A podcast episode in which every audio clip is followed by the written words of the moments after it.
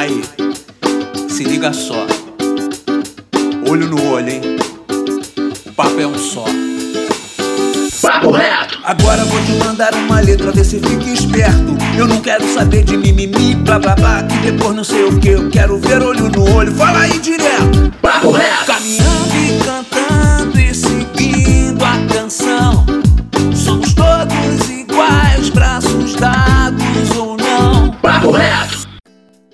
Fala, meu querido e minha querida, meu consagrado e minha consagrada, nosso jovem brasileiro. Hoje não tem dois papos, hoje não tem papo torto. Hoje tem papo reto.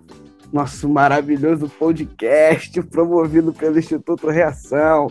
E nesse podcast vamos abordar o seguinte tema: os avanços e desafios da população LGBT. Paremos para pensar que violências essa população sofre e quais as consequências dessas violências na hora de buscar uma vaga numa universidade e até mesmo de concluir o ensino médio. E para conseguir emprego, existem dificuldades a mais além das provas e entrevistas? E no esporte, que dificuldades essas pessoas enfrentam nesses ambientes onde geralmente são vistas como diferentes, entre aspas, é claro? Que avanços essa luta por mais espaço em ambientes acadêmicos e de trabalho formal chegou? Quem vos fala é o Pedro Aurélio, educador do Instituto Reação. E vamos construir esse debate junto com os nossos mediadores, que são os educadores do Instituto. Gilson Jorge. Fala, Gilson. E aí, galera, tudo bem? Estamos aqui para conversar hoje no bate-papo, que eu tenho certeza que vai ser babado. é. E a Mariana Barbosa. Fala, Mary. Olá, pessoal. Prazer estar aqui mais uma vez e principalmente prazer estar aqui com essa galera. Isso aí. E também temos os nossos convidados, né, que são o nosso especialista Paulo Vitor Lino, co-idealizador do Favela Mona, Vibração de Mulheres Negras, ator, diretor de grupo teatral e vice-presidente do grupo Conexão G. Olá, todo mundo. Prazer estar aqui com vocês. E também temos a Karen Balduino, aluna de pedagogia da UERJ, que faz parte do Centro Acadêmico Paulo Freire. Fala, Karen. Oi, pessoal, boa tarde. Prazerzão estar aqui. Estou muito feliz. E, e, o Henrique Pacheco, que trabalha no Instituto Reação e também participa de movimentos esportivos como o Gameado, além de ser um excelente jogador de vôlei. Fala, Henrique. E aí, como é que vocês estão nessa quarentena?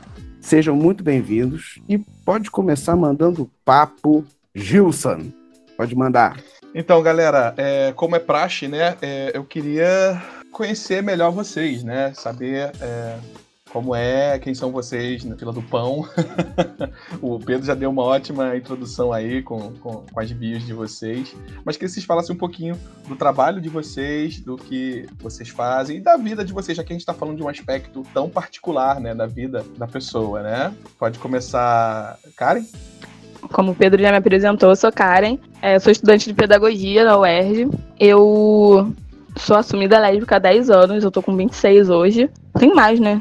Foi com 15 anos, na verdade. Vai fazer 11 anos. E foi um momento muito difícil, mas vem passando por aí.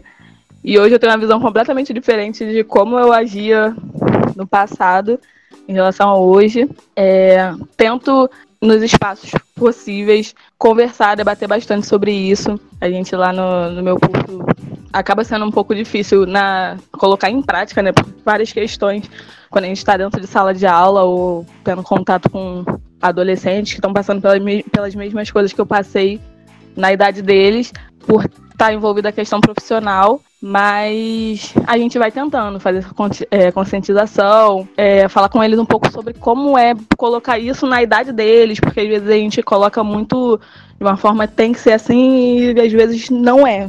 Tipo, colocando muito de uma forma muito explosiva, que todo mundo tem que aceitar, e às vezes a gente sabe que isso acaba gerando várias outras coisas. Então, por ter muita experiência com isso e trabalhar na área da educação, a gente tenta colocar um pouquinho de uma forma mais leve, colocando, botando dessa forma assim. E você, Paulo Vitor, fala um pouquinho pra gente. Oi, eu sou Paulo Vitor, sou morador da Maré. É, eu gosto de, de, de dizer sempre quando vou me apresentar que eu sou uma bicha preta favelada, porque eu acho que essas características elas demarcam é, muito com a minha vida, como eu vou me relacionar com o mundo, como que eu vou me relacionar com a minha sexualidade, como as pessoas elas vão me assistir a partir disso, né? Eu acho que muitas das bichas pretas é, de favelas elas entendem muito como é sobre essa relação, né? Essa relação de, de hipersexualização, de solidão, de violência, e aí tanto no âmbito educacional quanto no âmbito dentro da, das suas próprias casas. O meu entendimento sobre eu ser esse corpo, ele chegou um pouco tardio, porque eu era evangélico. Então eu saí da igreja com uns 15 anos, e aí a partir disso foi um tempo para me descobrir. É, para me descobrir não, que eu acho que descobrir é uma palavra muito ruim, para eu me entender. E eu acho que hoje em dia, com 25, eu sou completamente diferente daquele Paulo Vitor que era quando era da igreja. Eu sou ator, eu sou estudante de história também pela UFRJ e eu trabalho, como vocês já apresentaram eu trabalho em dois grupos, né, de teatro. Um deles é o grupo Pantera, e aí nesse grupo eu faço a direção. É um grupo que é, as questões que são trabalhadas são com as temáticas LGBTs, então o nosso foco sempre vai ser nas narrativas LGBTs. E eu também sou vice-presidente de uma instituição LGBT daqui da favela que se chama Grupo Conexão G de Cidadania LGBT de Favelas que pensa ações afirmativas para essa população dentro desse território, entendendo que é, quando a gente fala de avanços LGBTs, eles não chegam para a população LGBT de favelas. E você, Henrique, pode falar um pouquinho? Quem é você? Oi, gente, eu me chamo Henrique, é, moro na comunidade da Rocinha, né, zona sul do Rio de Janeiro. Eu trabalho, como o Pedro mencionou, eu trabalho no Instituto Reação, já vai fazer três anos e meio, quatro anos, se eu não me engano.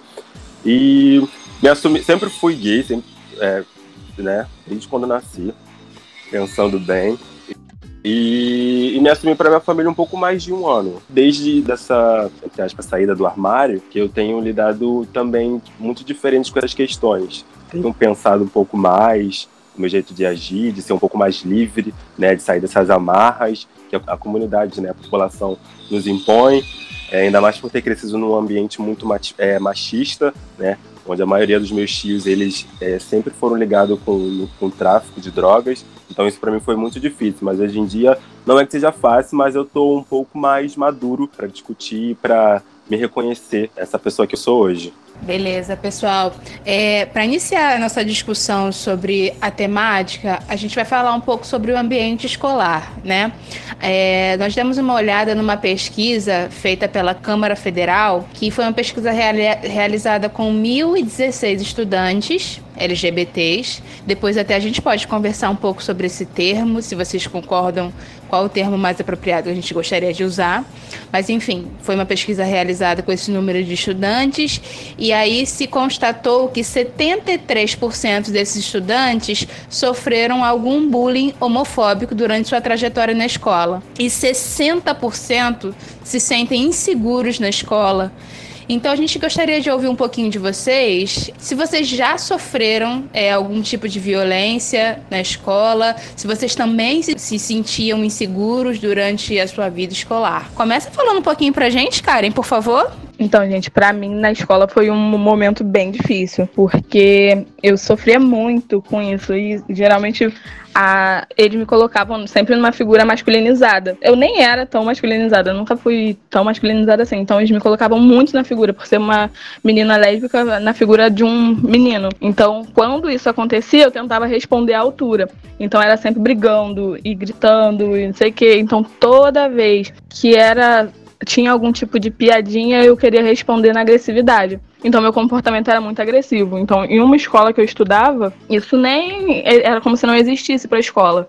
Então aquilo ali ia acontecendo, acontecendo, e eu sempre sendo a punida por ter reagido de, de determinada forma. E, a escola ignorava a, a que, essa questão de, de eu estar sofrendo pela minha sexualidade. Quando eu mudei de escola, já foi um pouquinho diferente. Eu já tive um acolhimento melhor da própria escola. Os funcionários da escola, a direção, eles também não puniam quem fazia, mas me acolhiam de uma forma melhor. Mas era muito complicado, porque às vezes os meus tipo, falavam algumas coisas assim que me deixavam meio chateada. E quando eram pessoas de fora que faziam para machucar mesmo, eu não tinha apoio de nenhuma outra pessoa, porque até os meus amigos na época tinham uma visão parecida com quem tava tentando me ofender, tinha. Então, tipo, como que ele vai combater uma coisa que ele também pensa? Então, pra não dizer que nunca teve ninguém me defendendo uma vez só que um, um menino falou uma coisa que eu nem lembro agora o que foi.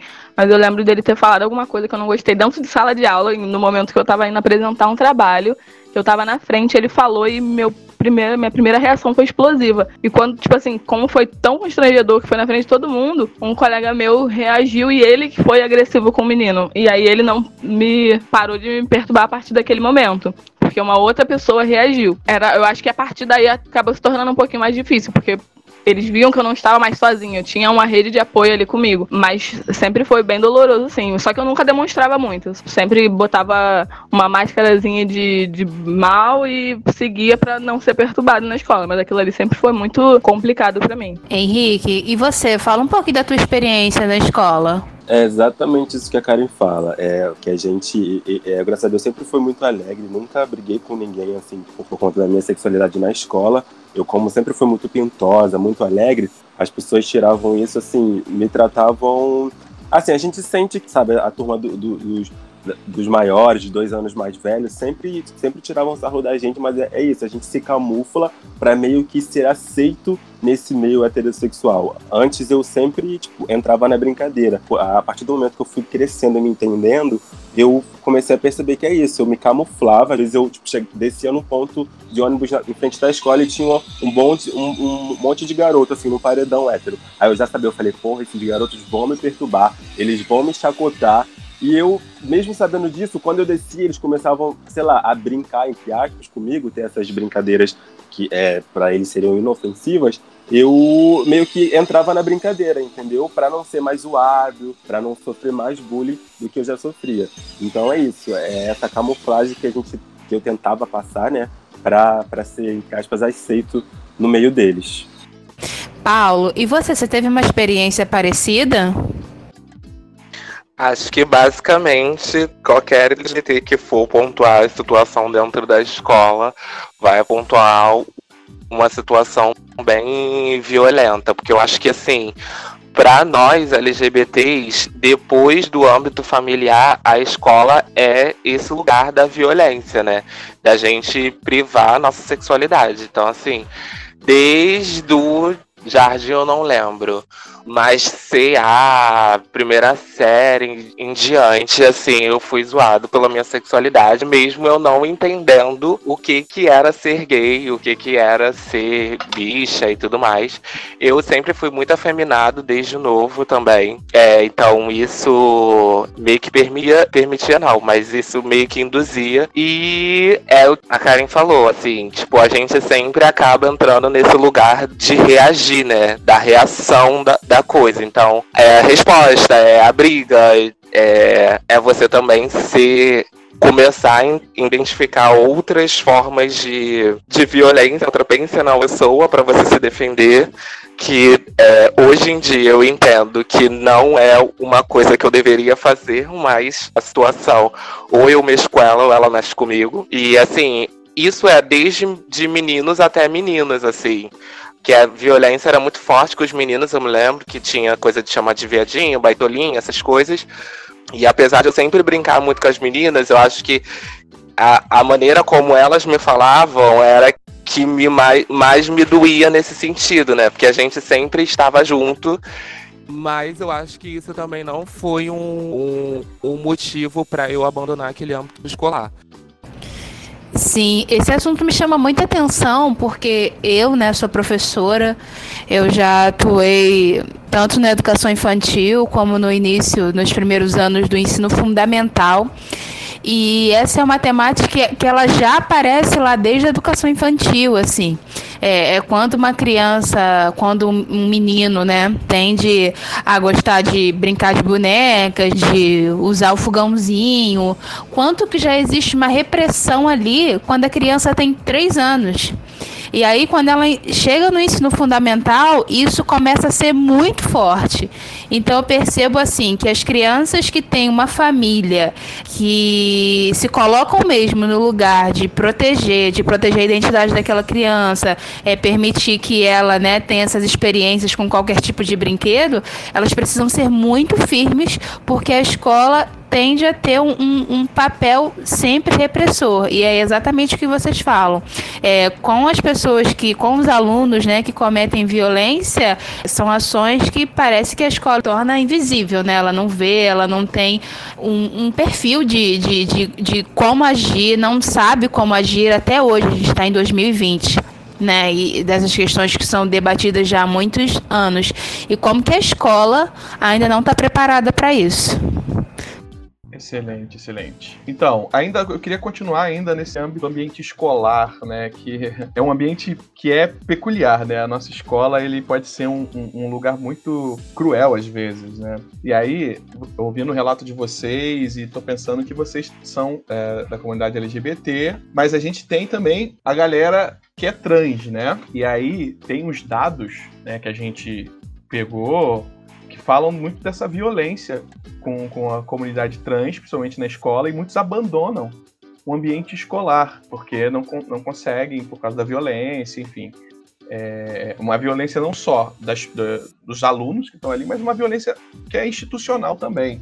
A gente, às vezes, tem uma questão com o nome, uma questão com, com, com o banheiro, e que a, a escola pouco faz para é, mitigar esse problema. E aí eu queria ouvir, assim, do, do Paulo, né, como um, uma pessoa que trabalha no, no, na instituição, né, no, na Maré, o que ele tem a comentar sobre isso, né, sobre a, a galera trans. É, então, eu faço parte de, né, dessa instituição LGBT que tem aqui dentro da favela, então eu tenho um contato com algumas algumas meninas do território, algumas meninas trans. É, também tenho amizades, né? Algumas amigas trans. É, e assim, pelos relatos que, que eu tenho delas, assim, a escola é um âmbito que, de exclusão total desses corpos. Primeiro por essa questão, acho que tem uma questão anterior do banheiro, da estrutura do, da, da escola, é a estrutura, é os professores, é a direção, que não respeitam aqueles corpos, né? Então, os nomes delas vão para chamadas. É, vão no nome de batismo, não vai no nome social, é, não tem esse respeito né, com essa identidade, não tem uma, um, um, uma responsabilidade da inclusão daquelas pessoas, então muitas das vezes elas abandonam a escola e aí a escola ela fica no fica no segundo plano, né? Na verdade, ela nem entra nesse planejamento, né? Então elas acabam entrando, a prostituição é o único único veículo, né, que elas conseguem entrar, não contratam pessoas analfabetas, então esses corpos acabam não conseguindo um, um, um, lugar de trabalho por conta disso, né? Eu acho que tem essa exclusão total desses corpos e eu acho que a gente a gente num modo de inclusão desses corpos, seja no âmbito educacional, seja no âmbito profissional, é, seja no nosso âmbito social mesmo, né? De, de interação com essas pessoas. É. Fazer uma pergunta para vocês que é quanto ao mercado de trabalho, né? É, a gente entende que algumas vezes a questão da sexualidade se cruza com a questão da identidade de gênero, né?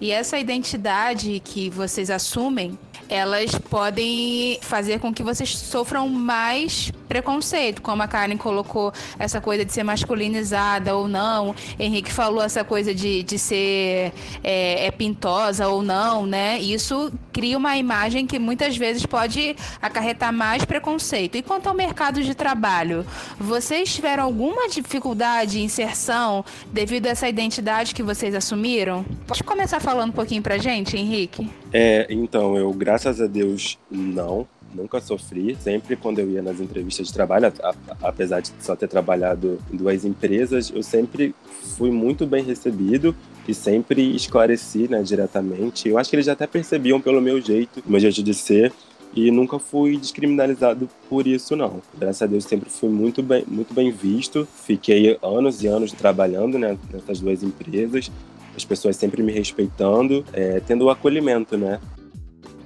E você, Karen?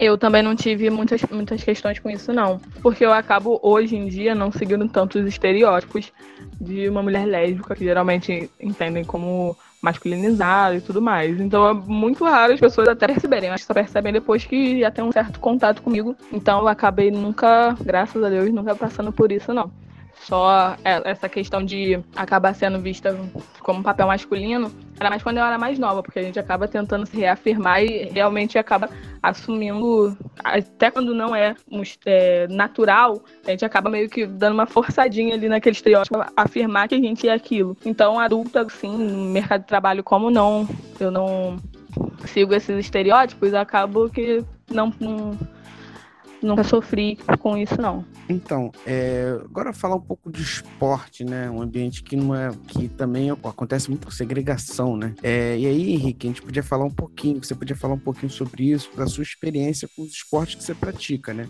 E existem movimentos de esporte como o gameado, né? Você pode explicar o que, que é o gameado e também explicar pra gente por que existem movimentos do tipo, além do vôlei também. Não, então, o gameado, né, a junção do gay com queimado, um esporte eu acho que todo mundo conhece, né, o queimado, só que a gente fez essa junção para ter um pouco mais de reconhecimento, mas essa palavra gameado, ela não exclui nenhum, nenhum, nenhuma orientação sexual, tanto é que 98, 98% do, da, das pessoas que jogam são transexuais e gays, porque porque acaba sendo um meio onde a gente é, a gente pode ser a gente, a gente pode dar pinta, a gente pode ser quem a gente quiser, a gente pode falar em códigos que, sabe, a gente vai se entender, na verdade é uma festa, é uma celebração do nosso, do, do, do tanto sofrimento que a gente que a gente sofre no dia a dia e a gente se organiza para nos finais de semana ou duas vezes no mês ou uma vez, né, dependendo da verba, porque muitas dessas pessoas elas tiram dinheiro do próprio bolso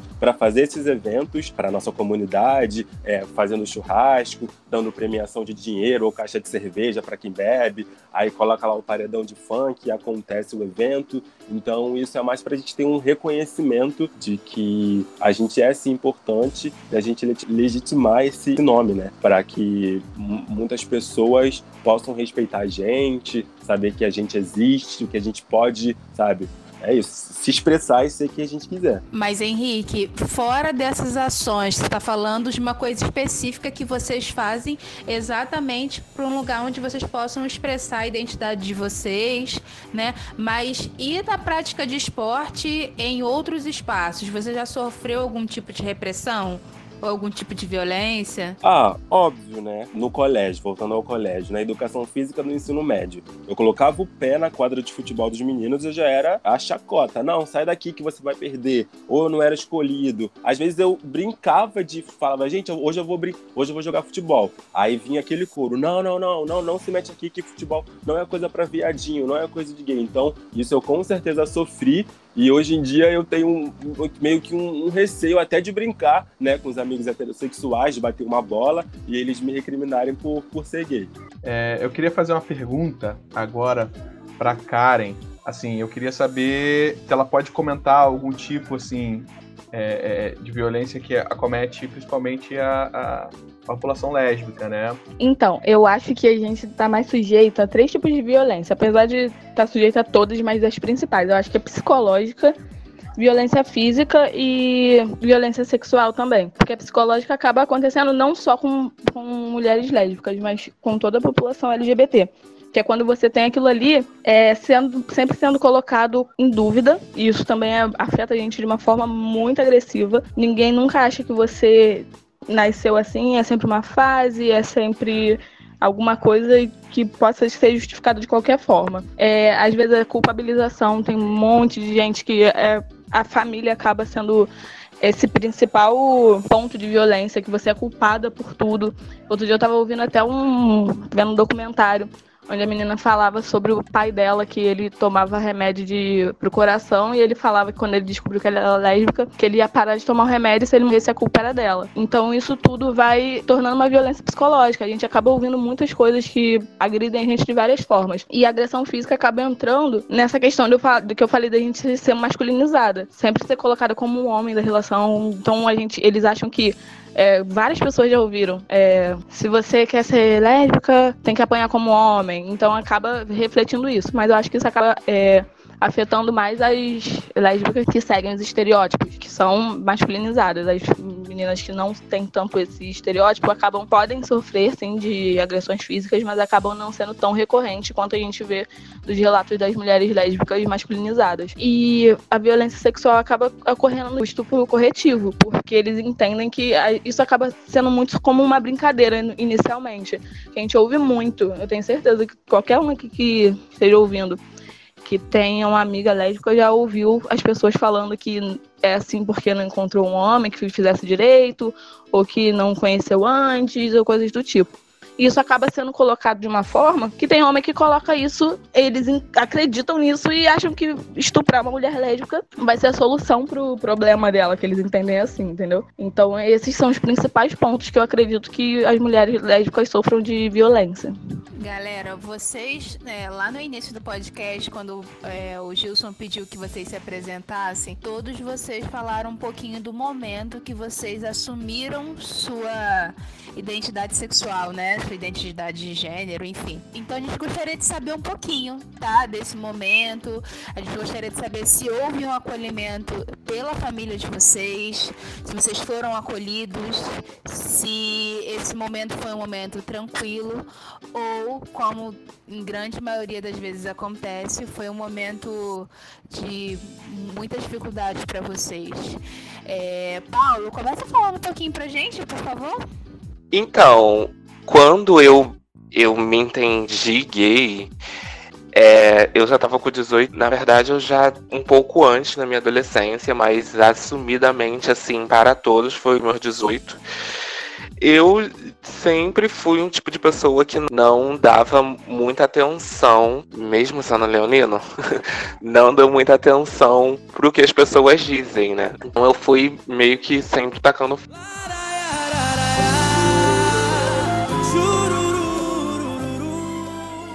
com relação ao momento, mas eu acho que isso foi todo um processo, porque existia um processo antes de me importar com o que as pessoas iriam dizer ou achar sobre eu ser gay, tinha um processo religioso que eu é, já, já eu fui da igreja durante 10 anos.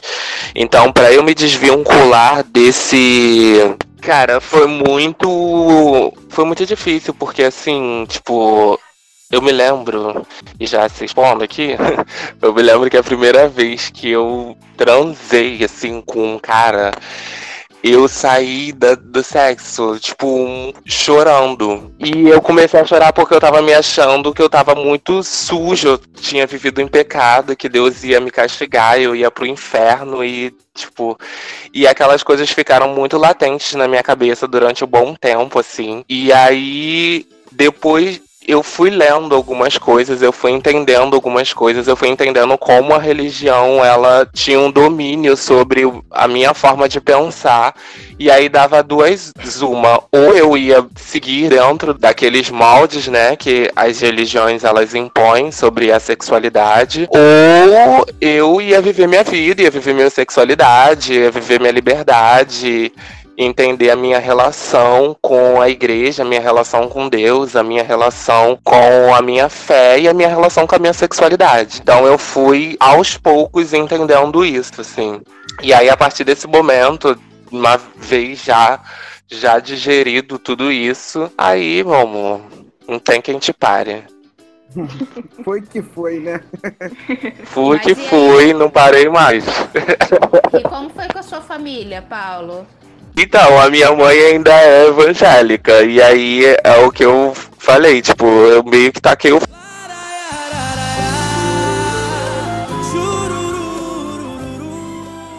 Pra ela também, pra que ela acha.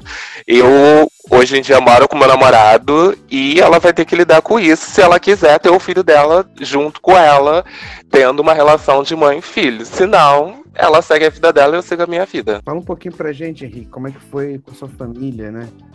Então, é, eu acho que pra eles não. Tenho certeza que pra eles não foi um choque, foi mais pra minha mãe, porque eu tenho foto, álbum de família que um, de, de que com dois anos eu já estava dançando na boquinha da garrafa, e aí eu fui crescendo e foi, teve a fase do microfone, da toalha na cabeça, aí fui crescendo mais um pouquinho, foi essa descoberta, né, da pinta, desse desejo pelo corpo masculino no- na época do colégio, e aí depois, quando, aí no, no ensino médio, esse, esse, minha cabeça foi ficando um pouco mais madura, e aí eu fui me libertar mesmo dessa amarra foi quando eu entrei no mercado de trabalho, que aí eu colocava na minha cabeça que eu sou uma pessoa independente, eu não precisava mais dos meus pais para pagar, para ter a minha vida social, e foi aí que eu liguei o foda.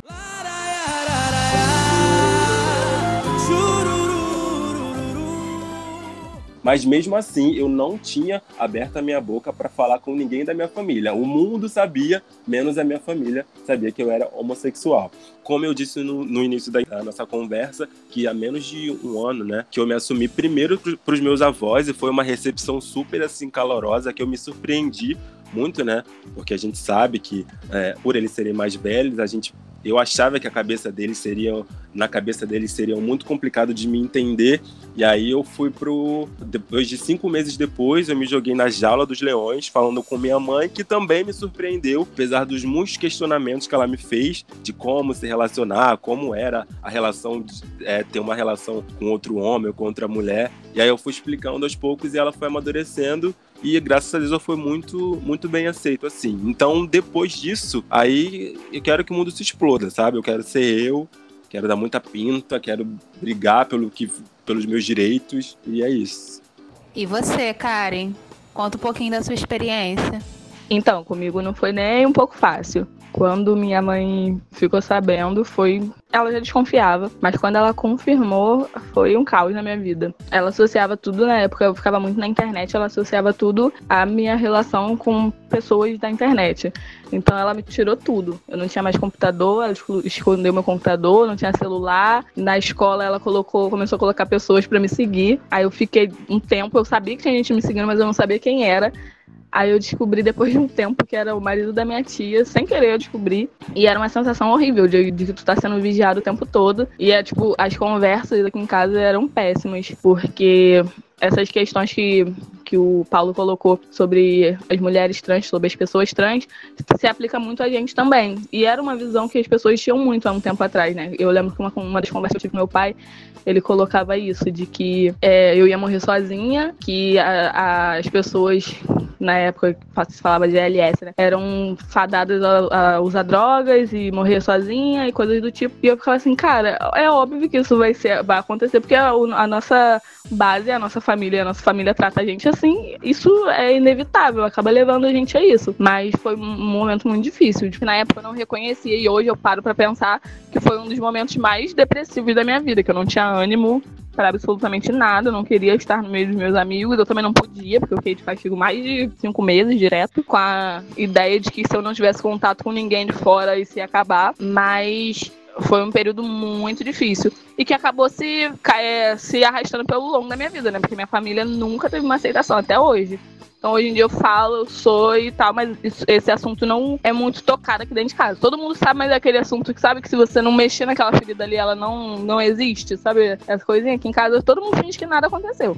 Só acontece um murmurinho assim quando eu tô ficando com alguém, eles percebem, aí começa a ter um assuntinho aqui, outro ali, mas ninguém me pergunta, ninguém fala, ninguém quer saber com quem eu tô. É, é sempre nesse sentido, entendeu? Então, galera, a minha pergunta agora, ela é num sentido mais de tentar definir um pouco as coisas, e aí vai muito do, do sentimento particular de vocês e também do que vocês estudam e sabem sobre o assunto, porque vocês militam, né? Também tem isso. Então envolve também um estudo em cima do que vocês. Não só o que define vocês como pessoas, né? Que vocês já disseram aqui, mas também tem todo um, um estudo sobre isso. E assim. É, e, pô, e também tem a questão de vocês estão falando aí que enfre- enfrentaram a sociedade como um todo. Falaram que desde crianças, desde, né? O Henrique falou que nasceu. Então, é, o que é, né? É o traço de personalidade? De onde vem? Como surge? Né? Queria que vocês comentassem pra gente, assim. Henrique, pode falar pra gente? Olha, é muito difícil explicar, porque é isso, como eu falei, desde os dois anos, assim, que eu me lembre, né, o registro de foto, é, eu me lembro que eu já me requebrava, já tinha trejeitos de mulher, minha mãe falava isso, tentava me, re- me repreender, assim, né, nas festas de família, todo mundo tava tudo muito, tava tudo muito legal. Mas aí, tipo, dentro de casa, era aquele esporro básico de que não podia fazer acontecer, né? Quando já tava na idade de saber o certo e errado. Então, foi muito assim, eu não sei, eu não tenho um, estudo, né, pra falar, mas eu acho que é isso, eu acho que a pessoa nasce. Não sou muito inteirado nesse assunto, mas eu acho que é uma personalidade que a gente já nasce, assim.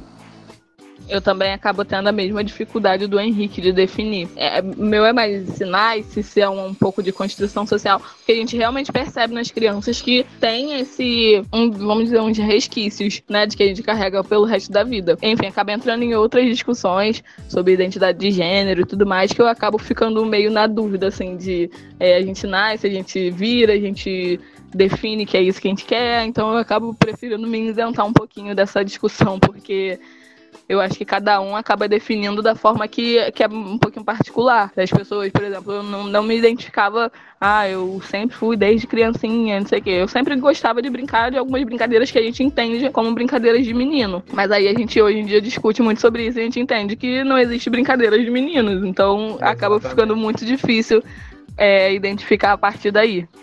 É, Karen, Eu mesmo. tem uma pergunta pra você. Vale, Pedro, solta. Lésbica futurista, sapatona convicta. O que que Eu significa não vou isso? deixar a inveja me abalar. É isso, Pedro. É, você quer dizer alguma coisa sobre essa frase? O que que, que que é lésbica futurista? Ou o que que é a sapatona convicta? Você é uma sapatona convicta? Graças a Deus. Eu posso me dizer uma sapatona convicta. Obrigado, Senhor, por isso. Olha, não me arrependo nem um pouco. Eu sempre agradeço a Deus. Até porque vocês me conhecem, sabem que eu não tenho muita paciência para homens. Então, seria muito difícil não ser sapatão. É isso, gente. Obrigado a Deus por ser uma sapatona convicta. Eu queria, eu queria fazer um comentário sobre isso que você falou, Karen. E aí, passando até para os meninos, que é essa coisa de riscar os termos que são pejorativos. O que, que é isso? né? Esse- Esses termos que normalmente são xingamentos né, direcionada à população LGBT, e aí a gente, a, a população pega isso e transforma isso em potência, né? Você tá falando que é sapato, sapatão convicta, e o Paulo Vitor falou que é a bicha preta. Vocês ressignificam o termo o tempo todo, e eu queria que vocês comentassem sobre isso. Cara, hoje em dia eu não fico muito apegada a essas questões de. Óbvio que me ofende se a pessoa ainda estiver usando de forma ofensiva. Mas eu não me incomodo de. Ah, sapatão. Ou, ou até a gente se zoa entre a gente. É, caminhoneira, é, fancha, vários, vários termos realmente que as pessoas usavam de forma ofensiva, a gente acaba usando. Porque é isso, né? Não é a palavra. A questão, a palavra não tá fazendo nada comigo. A questão é a intenção da pessoa. Se a pessoa não tá fazendo pra me ofender, então não tem por que eu ficar ofendida. Henrique, sobre esse ressignificar o termo, né? É, sapatão, e aí a galera usando entre si e transformando esse termo num termo definidor, num termo que gera potência, que gera visibilidade. Ou seja, você está transformando uma coisa que era ruim numa coisa boa. É, é assim que acontece ou eu tô sendo, sei lá, romântico? É, então, é esse sentido de ressignificar essas palavras, porque quando a gente está conversando entre si, até jogando, tipo, queimado, vôlei, nesse nosso meio, ouvir a palavra viadinho, bichinha pão com ovo, nesse nosso, nesse nosso dialeto pajubá, né, que é o nome que se diz, desses, desses, adjetivos, vamos dizer assim, é é uma coisa normal, é uma coisa tranquila, engraçada, mas quando isso é proferido por alguém, por um heterossexual, geralmente é, é, é uma maneira pejorativa. Então acaba realmente nos afetando e fazendo que a gente é, é, tente lutar mais contra esse- esses termos. Né? É, então, eu, eu concordo com o que eles acabaram de dizer. Acho que vão ter que reinventar, elaborar outros nomes que possam ser ofensivos nesse sentido. Galera, eu nesse período de quarentena, tá passando um monte de coisa repetida na televisão, né? Eu fico vendo essas novelas antigas E aí tem certas coisas que aparecem nas novelas que eu fico pensando, gente, como que a gente assistia né, novelas, esses filmes, e essa forma de se referir, e aí eu falo quanto a mim, né, se referir aos negros, aos pobres, e aí também aos homossexuais, dessa forma, e a gente assistia isso e, e às vezes até lidava com isso com naturalidade, né? Que hoje a gente tem uma estranheza e, sei lá, 10 anos atrás assistia isso com naturalidade. Então eu queria ouvir um pouquinho de vocês, se vocês enxergam algum progresso nessa questão do combate à discriminação, tá? E, e assim, é claro que é, a gente não vai comparar aqui com 100 anos atrás, com 50 anos atrás, mas assim, um progresso que vocês conseguem acompanhar dentro da geração de vocês mesmos, ou não? Ou vocês acham que tá tudo muito igual? Começa falando pra gente um pouquinho, Henrique. Olha, infelizmente eu acho que a coisa tá estagnada, eu acho que parou. Porque até no nosso meio a gente tem preconceito entre a gente, da gay mais pintosa. Então eu acho que, assim, a nossa comunidade está mais em evidência, obviamente. Tem novela, tem comercial, tem mais, cantor, mais cantores, né, representando a gente. Tanto é que hoje em dia estão fazendo coleção de. coleção, né? Roupa, nos homenageando, enfim, show diretamente pra gente. Mas eu acredito que a discriminação não não diminuiu. É o que eu falei, a gente está em evidência, a gente está aparecendo mais, mas as pessoas ainda têm uma certa aversão ao que é plural. As pessoas eu acho que ainda são um pouco intolerantes à nossa comunidade. E você, Karen? Concorda com o Henrique ou tem uma opinião um pouquinho diferente? Eu concordo em partes porque, pelo que eu entendi, né, eu e o Henrique, a gente pegou momentos diferentes. E eu acho que, eu acredito eu, né, também não tem nenhuma pesquisa sobre isso, mas minha geração foi, tipo assim, a última que, de fato, passou por essa não, não que ninguém sofra, tá, gente? Não é isso que eu tô querendo dizer. Mas que pegou essas coisas, igual, tipo, 10 anos atrás, a gente, a gente vê as novelas falando de formas totalmente pejorativas. E era isso. Antigamente, a gente, há 10 anos atrás, a gente não tinha os debates que a gente tem hoje. A geração de agora tá pegando tudo com muito mais. É, as discussões muito mais abertas. E eles conseguem se reconhecer. Pra gente, até pra gente, o reconhecimento enquanto é, LGBT era muito difícil. É, como eles falaram, tipo, você, a gente pensava nisso, a gente se sentia sujo. Eu lembro também quando eu parei, eu, tipo, cara, eu acho que eu tô gostando de uma menina. Eu me senti a pior pessoa do mundo. Nesse dia acabou eu. E hoje em dia os jovens, os adolescentes já conversam muito mais sobre isso, é muito mais naturalizado entre eles. E, tipo, a mídia acaba auxiliando muito nisso, por mais que exista o, o Pink Money. Pink Money, que em sua tradução livre significa dinheiro rosa, é um conceito que significa o uso da cultura da população LGBT para fins comerciais, mas vale muito a pena pesquisar mais sobre esse conceito no Google. Que, como o Henrique falou, é muito utilizado utilizado para no sentido de fingir que tá dando um apoio, mas de fato não tá. Mas eu acho que na questão da aceitação pessoal acaba auxiliando muito, sabe? E para você, Paulo, como é que você enxerga essa questão? Eu acho que é, não é uma evolução para toda a população LGBT do Brasil. Porque, é, apesar da gente ter aí uma grande parte da mídia influenciando nessas questões LGBTs, é, a gente ainda continua sendo o país que mais mata LGBT. Isso até de países que a homossexualidade é crime. Então, para isso ainda é muito grave. E aí é isso, assim, até progresso chegam para a população, ele não chega para a população LGBT de favela, porque a gente vive dentro de realidade paralela à realidade da, da, do povo da cidade. E essa realidade que é paralela, ela é homofóbica, ela é lesbofóbica, ela é transfóbica, ela mata, ela cospe, ela chama viadinho, taca pedra na gente. Então eu acho que existe um progresso que é preciso muito evoluir, muito. Então é o que o falou, acho que a gente ainda tá parado, ficamos parados. Quem tá colhendo os frutos é essa população PT branca, não moradora de favela, e é esses corpos que ainda vivem dentro desses territórios, continuam ainda passando por. Eu queria só pegar um ganchinho aqui do que o Paulo falou, que eu, é a primeira vez que eu tô vivendo isso.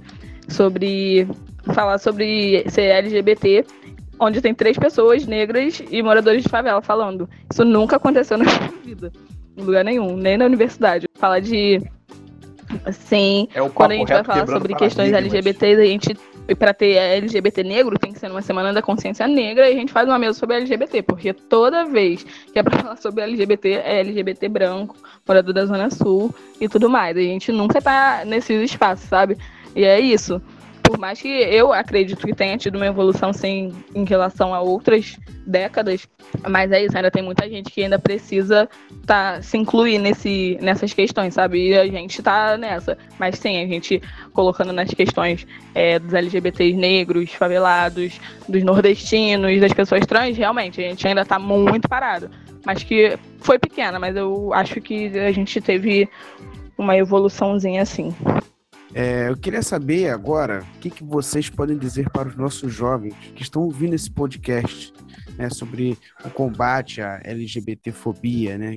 Quem é e quem não, quem faz e quem não faz parte desse grupo. O que, que vocês podem dizer para ele? Vou começar com você, Paulo. Então, para os jovens que estão ouvindo a gente, que não é LGBT, Acho que a questão do respeito, ela precisa andar do seu lado o tempo todo. Independente do que, que você acha, independente do, da sua crença. Existem pessoas, e pessoas são pessoas, pessoas têm sentimento, pessoas é, são reais, são humanas. É, então a gente não pode agir da maneira como a gente acha que a gente tem que agir. E para as pessoas que são LGBTs, é, acreditem em si, segurem nas pessoas que amam vocês, acreditem nas suas potências, nas pessoas que amam vocês, que acreditam em vocês e que entendam vocês da maneira como vocês são. É isso. Eu concordo para as pessoas que não são é, LGBTs que o respeito é a base de qualquer relação principalmente com os LGBTs, que pra gente é muito complicado, gente. Quando o respeito de vocês, quando vocês perdem o respeito com a gente é muito difícil. Então não custa nada respeitar o outro, respeitar o coleguinha. E para quem é LGBT, se está passando por um momento difícil, busquem uma rede de apoio, conversem com seus amigos, tentem dialogar dentro da casa de vocês. Se for difícil, procurem espaços, sempre procurem pessoas que vão acolher vocês.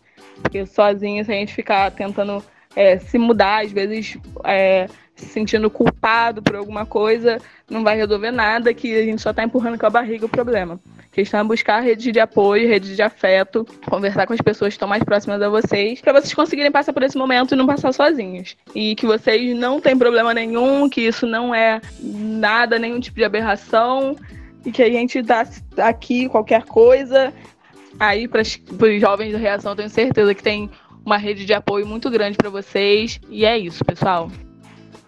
Então, o conselho que eu dou para a galera LGBTQI+, essa comunidade linda que só tem a crescer e a bombar no mundo afora, é que a gente se conheça, né, antes de tudo, para a gente tomar as nossas decisões no nosso tempo, porque a população, a sociedade, né, até a sua própria família vai é, te colocar uma pressão é, inadequada, de que você tem que se assumir, de que você tem que, se você assumir, você, é, você vai cair na, na banalização, né, na subalternidade. Então, respeitem o seu momento, se conheçam, né, busquem é, uma pessoa, né, um suporte ou familiar, uma pessoa que você é mais íntimo e comece a se descobrir. Se solta com essa pessoa que você desabafando com esse, com esse seu amigo, enfim, namorado, você vai se sentir bem melhor.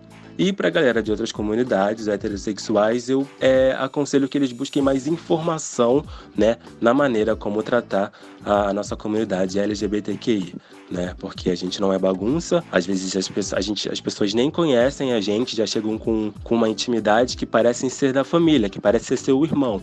Então, não é todo gay que aceita ser chamado de viado, de gay, de bichinha, de poc-poc. Então, tentem ter esse cuidado para a gente conviver, né? Mais em harmonia, numa sociedade mais respeitosa e igualitária, que é isso que a gente quer. E amem muito, o amor é de graça.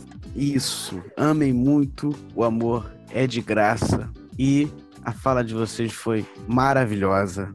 E é por isso que eu tenho que agradecer a vocês, tá? Por terem marcado presença com a gente, por terem, terem dedicado o seu tempo, tempo de vocês para vir aqui bater um papo com a gente. Gostaria muito de agradecer pela gravação desse podcast. A luta continua sempre, né, até conseguir conquistar os espaços, até conseguir conquistar realmente a igualdade. E assim eu finalizo mais uma edição do Papo Reto, episódio 8, nota 10. E gostaria muito também de agradecer a Mariana e ao Gilson, tá bom, gente?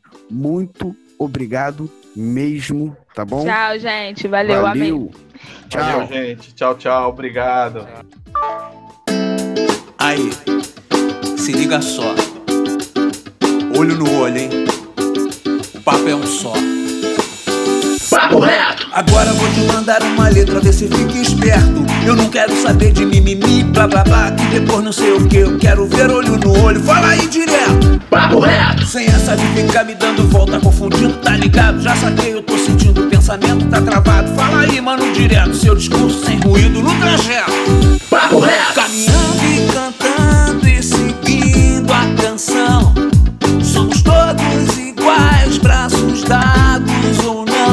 Got